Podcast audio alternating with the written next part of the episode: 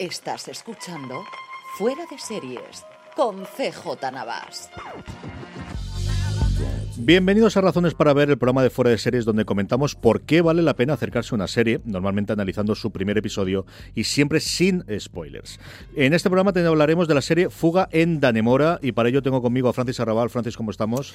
Pues aquí con ganas de hablar de esta serie dirigida por Ben Stiller, ¿eh? el girito a, de, de, la comedia del drama de Ben está, Stiller. Está experimentando para aquella otra cosa que tiene que dirigir, ahora la comentaremos cuando hagamos la ficha, hablaremos un poquito. Y al otro lado del teléfono tenemos a Álvaro Anieva. ¿Cómo estamos, Álvaro?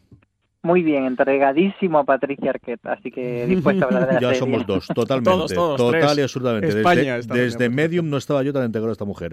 En fin, antes de que se vaya, porque sé que los próximos 15-20 minutos voy a meter la pata, la serie se llama Fuga en Danemora.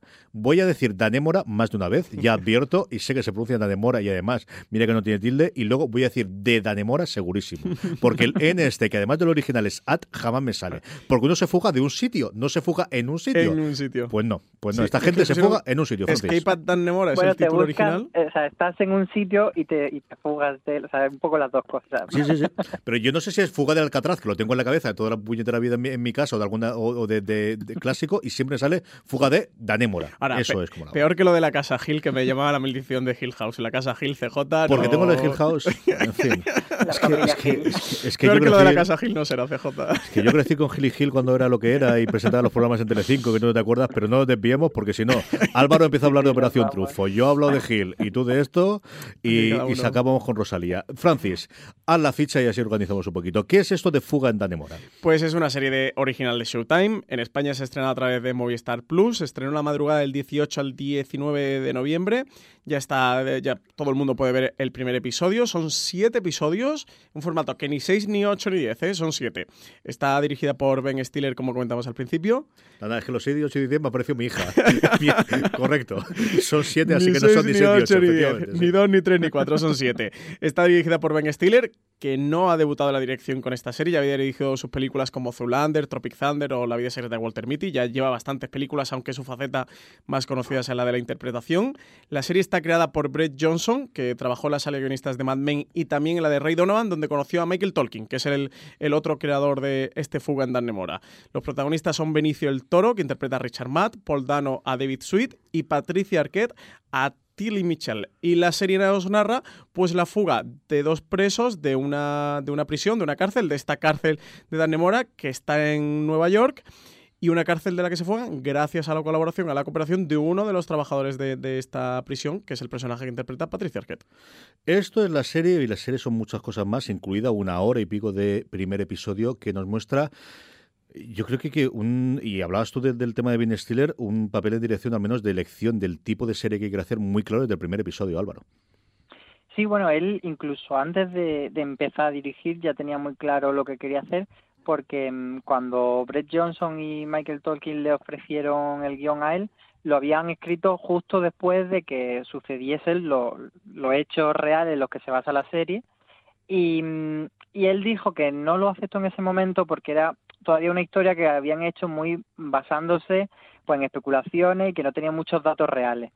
¿Qué pasó? Que luego, en junio del año siguiente, de 2016, salió un informe policial de 150 páginas que entonces dijeron los guionistas, vale, ¿quieres datos reales? ¿Quieres hechos cototados? Te los vas a comer uno detrás de otro. Entonces, ahí Stiller eh, marcó un poco el, el lo que quería hacer, que era contar una, una serie eh, basada en hechos reales, muy pegada a la realidad, y lo que quiere contar básicamente es cómo, mm, o sea, sin entrar mucho en los spoilers, porque los spoilers están en la vida real, pero bueno, entiendo que hay gente que no quiere saber cómo acaba la cosa, pero bueno, hay una fuga, que eso sí que lo sabemos todos por el título, pues bueno, cómo consiguen estos eh, dos señores eh, hacer esta fuga y cómo consiguen embaucar a ciertas personas, una de ellas el, personaje de Patricia Arquette, para poder fugarse. Tenemos una serie, eh, yo creo que muestra varias cosas. Quiero preguntar sobre ellas y luego hablamos un poquito en general. La primera es mostrarnos un Nueva York que no es el Nueva York cuando nosotros pensamos en Nueva York, Mm. ¿no? Que al final, eh, Nueva York cuando nosotros pensamos, incluso los propios americanos, es la ciudad de Nueva York. Existe otro más, mucho más cercano a Massachusetts, mucho más cercano a, bueno, a los, a los estados pequeñitos del, del nordeste americano, pero que está muy arriba, que hace mucho frío, que es una de las cosas que tenemos de principio, y que es un Nueva York distinto del que nosotros nos antes esperamos, Francis. Sí, de hecho me chocó. Evidentemente no conocía este, este centro penitenciario Clinton Clinton en Dan Nemora y al ver que estaba en Nueva York, una de las primeras imágenes que tenemos viendo el episodio es un quitanieves pasando y, la señora de Patricia Arquette, una Patricia Arquette que por cierto está absolutamente irreconocible. De hecho, juega un poquito la cámara cuando te están presentando el personaje a través de una entrevista con, con una cámara que, recorre todo su, su, perfil izquierdo y estás pensando, ¿es Patricia Arquette o es otro personaje? ¿Es Patricia Arquette o es, otro personaje? Eh, y ella tiene una escena protagonista que ve eso, cómo pasa el quitanieves para ella ir a trabajar a este centro penitenciario y cómo a pesar de pasar el quitanieves, ella tiene que salir con, con la pala eh, para, para, para, poder coger el coche porque es imposible de, la cantidad de nieve que está cayendo allí. Nos muestra pues eso, esa parte de América profunda de gente que en un pueblecito muy pequeño viven sobre todo de la prisión, porque al final tenemos un montón de personajes relacionados familiarmente, relacionados después del trabajo, porque al final no hay mucho más en ese pueblecito que tenemos, recordando mucho, yo creo que a Fargo, ¿no? que es al final sobre todo también por la nieve que nos va a recordar, Álvaro.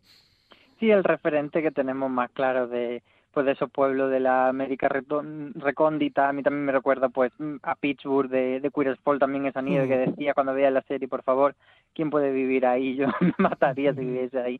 Entonces, eso, Danemora es el pueblo, Clinton, que es el nombre también de la de la cárcel es el condado y Nueva York es el estado. Entonces, claro, eso, que tengamos claro que no es el Nueva York de eso Nueva York, ni de Girls, ni de, de esto. Está una cosa muy alejada y está en una cárcel de máxima seguridad que eh, Ben Stiller tiene muchas ganas de, rodar allí. Fue muy difícil conseguirlo porque es una, una cárcel grandísima, una cárcel de máxima seguridad, entonces los protocolos eh, dicen que, que no, que no se puede rodar allí ni siquiera fuera pero bueno, consiguieron hablando con un gobernador, moviendo hilos, etcétera, ya sabes cómo funcionan estas cosas en Hollywood, que sí que les dejasen dos días de rodaje en el, en el patio, en el patio norte, que digamos que era lo, lo que más les resultaba difícil eh, recrear en, ficción, porque luego los interiores sí que lo hacen en así pues ambientando unos almacenes abandonados que había en Brooklyn, etcétera, pero digamos que el patio norte que es súper grande era muy difícil y, lo consiguieron grabar allí. Entonces le da también ese realismo de, llevarnos realmente hacia el centro de, donde ocurrió la historia. La historia mm, sabemos que se llama Fuga de Danemora, así que vamos a tener una fuga, una fuga que es el único spoiler que voy a soltar, no se produce el, final del primer episodio, es decir, todavía estamos ahí. Y estamos ahí porque al final esta hora la están dedicando fundamentalmente a presentarnos a tres personajes, más algún elenco más, en dos momentos temporales. La serie comienza en junio del 2015, que es ya se han producido los hechos que se tienen que producir y hay una entrevista al personaje de Patricia Arquette por parte de la fiscal del Estado que quiere saber qué es lo que ha ocurrido y le hace esa entrevista.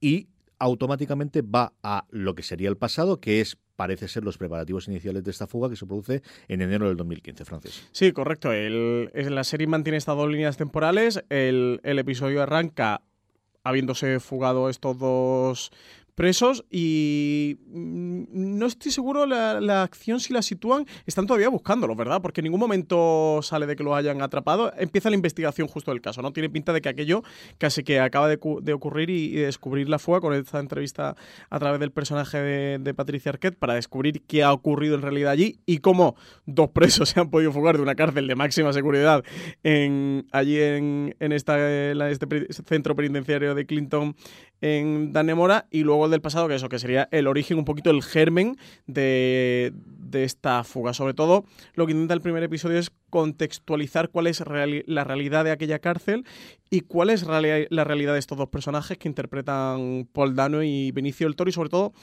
la relación, casi el triángulo eh, que hay entre el de Patricia Arquette, Paul Dano y, y Benicio del Toro, pero también relaciones que ambos presos tienen con otros funcionarios de, ese centro penitenciario. O sea, que intenta establecer un poquito lo que van a ser las bases para explicarnos de cómo consiguen en pleno 2015, estamos hablando de 2015, ¿eh? parece que estas cosas no pasen, que, siempre nos vamos a la fuga de Alcatraz, eh, pues escaparse de una prisión de máxima seguridad. Eh, una cosa de las que quiero comentaros, pero yo creo que vamos a hablar de los actores, eh, porque al final es uno de los grandes reclamos que tiene la serie. Esta es, si hubiese sido hace 10 años, será la serie, la miniserie que hacía HBO para ganarse todos los premios en su momento de, de la historia. Pasa, estamos en el 2018, hay mucha más competencia, pero tú la nombrabas antes, Patricia Arquette, y mira que solo hemos visto un episodio, yo he leído algunas de las críticas americanas de gente que ha visto incluso la serie completa, está no espectacular, el siguiente nivel. Eh, Álvaro, es una cosa espectacular.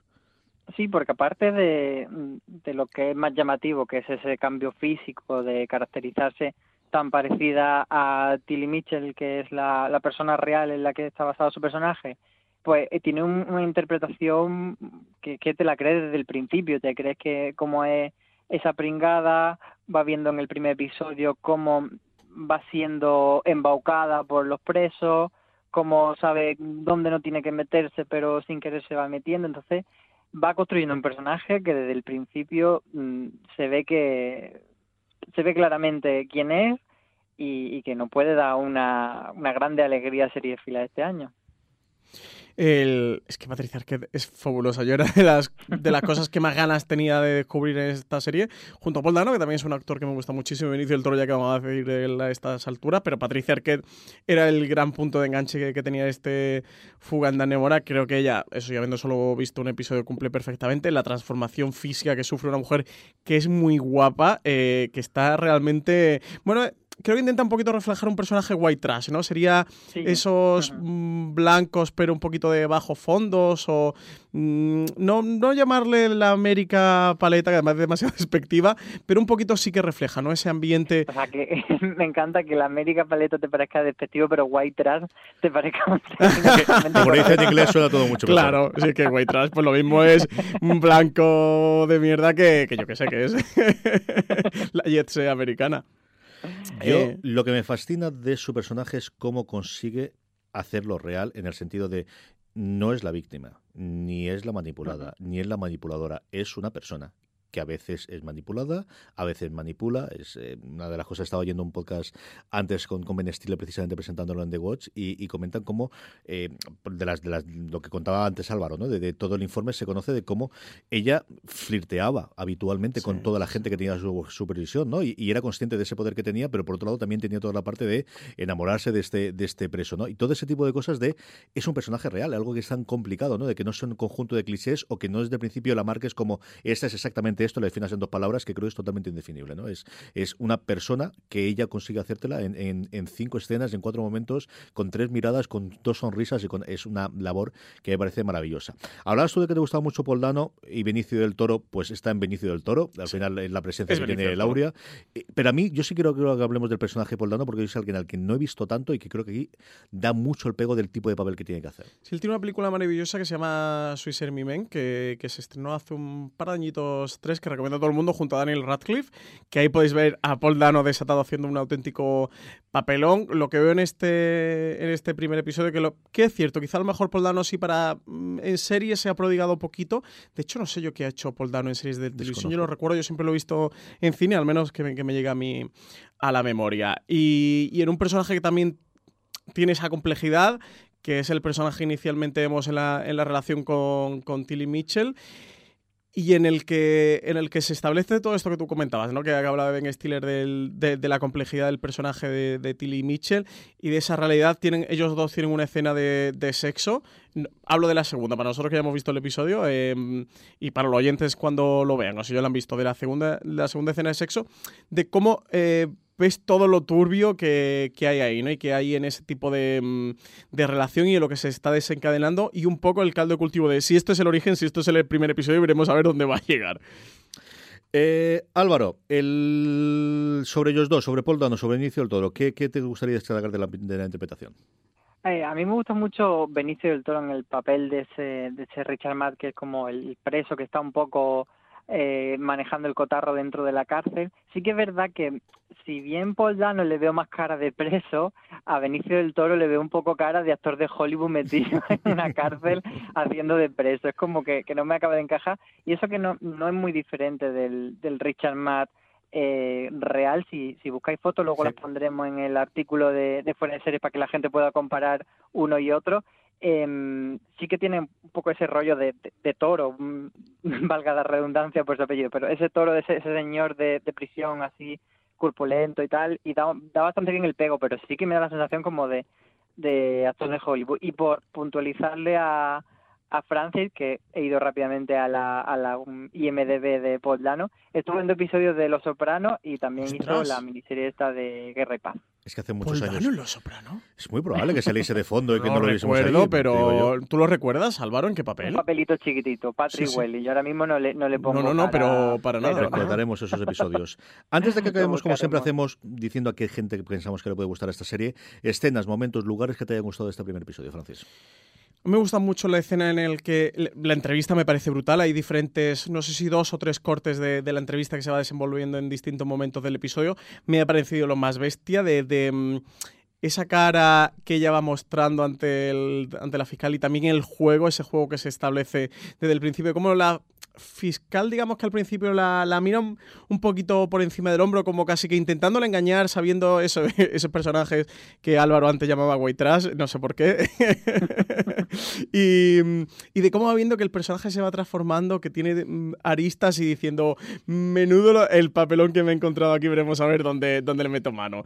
Eh, esa escena me han parecido las más potentes. Y luego las escenas de, de Poldano con, con Patricia Arquette, quizás sería la segunda parte que me quedo. En esas de ver las miradas entre los presos, los juegos de, ver todo el mundo lo que allí está ocurriendo, cómo, cómo se desenvuelve y algunas micro corruptelas que se ven en la corrupción, eh, eso que se ven dentro de la serie de esta corrupción que, está establecida en la cárcel y que imagino que es lo que da lugar finalmente a, la fuga de los presos. Álvaro, ¿qué escenas, qué momentos te han gustado especialmente el primer episodio? Pues yo lo que comentábamos, me quedo sobre todo con Patricia Arquette porque el personaje, como tú decías, mm, tiene muchas aristas y, y, hay un personaje que podría simplemente resolverse como esta una señora mal follada que de repente le hace caso el preso y se vuelve loca. Pero va, va más allá, no te dejas solo en esa lectura tan facilona, sino que empieza a meterte más cositas. Sí que es verdad que la serie, mm, yo la, eh, la metí cuando hicimos el top de la serie más esperada de los próximos meses, la tenía como una de las más, más arriba y mm, bueno, no le he visto todavía algo tan diferencial como para decir esta va a ser una de las series del año, me falta, bueno, una serie que está muy bien hecha, una serie basada en hechos reales, pero bueno, que vaya un poquito más allá, todavía no se lo he visto, así que a ver si eso no lo da en los próximos episodios. Yo muy rápidamente, dos de la parte de Ben Stiller. Una es se nota que no es una serie de David Simon, me explico. David Simon entonces aquí el, el gran problema penitenciario y la maldad estadounidense y el sistema contra el pobre. No, no, esto es una serie de tres personas, pobres personas, mejor pobres personas, o más malas, o más, pero tres personas en unas circunstancias concretas y es la historia de ellos tres. Pero no es un tostón, CJ. Claro, y, entonces no es de David Simon. Por eso te digo, estoy escuchando una crítica soterrada a David Simon aquí no, no, soterrada, no, ha totalmente abierta, ha sido totalmente abierta. Yo creo que la gran ventaja es, eh, aquí no, es decir, si uno quiere sacar después conclusiones acerca de cómo es el sistema penal americano, pues ya tiraremos después. Pero vamos a contar una gran historia de personajes para empezar, y ese es el centro que a mí me ha gustado mucho, incluida la fotografía. Y yo creo que, no sé si es coincidencia con el estreno, pero al final me llama mucho la atención, es una serie del 2015 que parece una serie de los 70, muy Homecoming, muy de las escenas que hacen en ese futuro, que no es futuro en Homecoming. Ellos mismos hablan de las referencias que hay, pero si a ti no te dice ese cartel que es 2015 o no lo sabes, dirías que es una serie de los 80 o los 90, quitando los coches, no ves móviles prácticamente, no ves nada. Los bares podrían ser cualquier bar normal, ¿no? Luego, eh, mira, siguiendo con David Simon, yo creía que en The Deuce había visto las escenas de sexo menos eróticas de mi vida, no, hasta que he visto serie. o sea, especialmente la primera. es ¿eh? una cosa de decir, esto es lo sucio que puede llegar a ser el sexo por el sexo, por la necesidad imperiosa de tener sexo, ¿no? Y luego, eh, iba a decir jamás lo perdonaré, pero no, es decir, llevo escuchando la puñetera canción de Nick George Jones, de, Jonas, me la he puesto como cuatro veces. La gran ventaja es que como Spotify mío tengo las canciones de las niñas, se disimula que no seré yo y diré que mis Suena el anillo para cuando de vez en cuando. Pero ya le digo yo que este Change la he escuchado como cuatro o cinco veces hoy. Me gustó mucho, me gusta mucho la canción y qué pues bien seleccionada está para ese momento. ¿eh? A mí la música me ha sacado, ¿eh? me ha parecido como un poco, quizá porque la historia tiene eso de mm, como de noventera, ¿sabes? Que aunque sea del 2015, como me lleva un poco mentalmente a, a películas de, de los 90 más, eh, no sé, de repente cuando suena el Bam Bam de Jessie J y, Ariana Grande, mm. Mm, me parecía como que no encajaba nada. Eso es una cosa que contaba Stiller, que cogieron los listados porque ella ponía en, en la cárcel los 40, el equivalente a los 40 principales de Estados Unidos y cogieron la lista desde enero hasta junio de cuáles habían sido los, éxitos y de ahí los sacaron. y de eso los habían sacado. Un minutito tenemos para, para terminar. Me hace mucha gracia cuando dice lo de ¿qué preferís? ¿Rock o preferís, no sé, que, no dice rock o jazz? Y uno rock, jazz y dice, venga, pues voy a poner pop. Tomar por saco. ¿A quién recomendaremos esta serie? ¿Quién crees que puede disfrutar viendo este escape de Danemora? Yo se la recomendaría gente que vaya buscando un drama, pero con mucho tono de humor, eso como, como hablábamos de Fargo en un principio, y sobre todo que, busque una serie con personajes reales, con un gran drama de, personajes en el que los personajes vayan a tener mucho contexto, vayan a tener mucho desarrollo y sean personajes complejos. Quien vaya buscando un drama de, ese tipo, y eso, y con cierto tono de, comedia, y hasta cierto punto ligero, por lo que te decía, porque no, no tiene una carga, una densidad eh, ni una complejidad en, en, lo que está analizando, sino, sino que eso decide volcar en los personajes. Creo que, que este Fuganda Nemora le va a gustar. ¿A quién recomendamos la serie, Álvaro? Pues a los que estamos enamorados de Patricia Arquette, ganadora del Oscar y, reina de nuestras casas desde que la vimos en Medium. Yo creo que esa sería la, mayor recomendación. Y luego a la gente que le gusta este tipo de historias carcelarias, que le gusta las historias sobre fugas, etcétera, es que la serie va un poco o sea, a, a lo que va, no, no va a engañar a nadie. Totalmente. Yo creo que hay que acercarse al primer episodio, que es cierto que es largo, que yo es una de las cosas que, últimamente agradezco cuando los episodios son más cortos. Me falta verla. Yo sí he visto alguna crítica que decían que es una buena serie de siete episodios, que hubiese quedado una gran serie de cuatro episodios. Cuando acabe hablaremos. Esta es posible incluso que hagamos un review, si pillamos algún momento tonto y podemos volver a reencontrarnos. Sí, porque yo creo que nosotros la veremos, ¿no? Nosotros tres al menos. Sí, eso hemos Yo creo, Álvaro, ¿tú la terminarás de ver? Sí, sí, sí, sí, por supuesto. Pues nos quedamos emplazados entonces para que dentro de un par de mesecitos hagamos un review que como siempre tendréis disponible en Fuera de Series. Hasta entonces, Francis Arrabal, muchas gracias por estar en pues, este... Muchas gracias a ti, CJ. Muchas gracias, Álvaro, por estar en este Razones para Ver. Nos vemos en Danemora. Y a todos vosotros, querida audiencia, gracias por escuchar ahí. Mucho más contenido en foraseries.com, mucho más programas en nuestro canal, donde, como ya os hemos dicho, eh, si no pasa nada en un par de meses, tendremos el review cuando ya se acabe de estrenar la serie completa. Mucho más contenido ahí, como siempre. Hasta siempre, recordad tener muchísimo cuidado ahí fuera. Drive,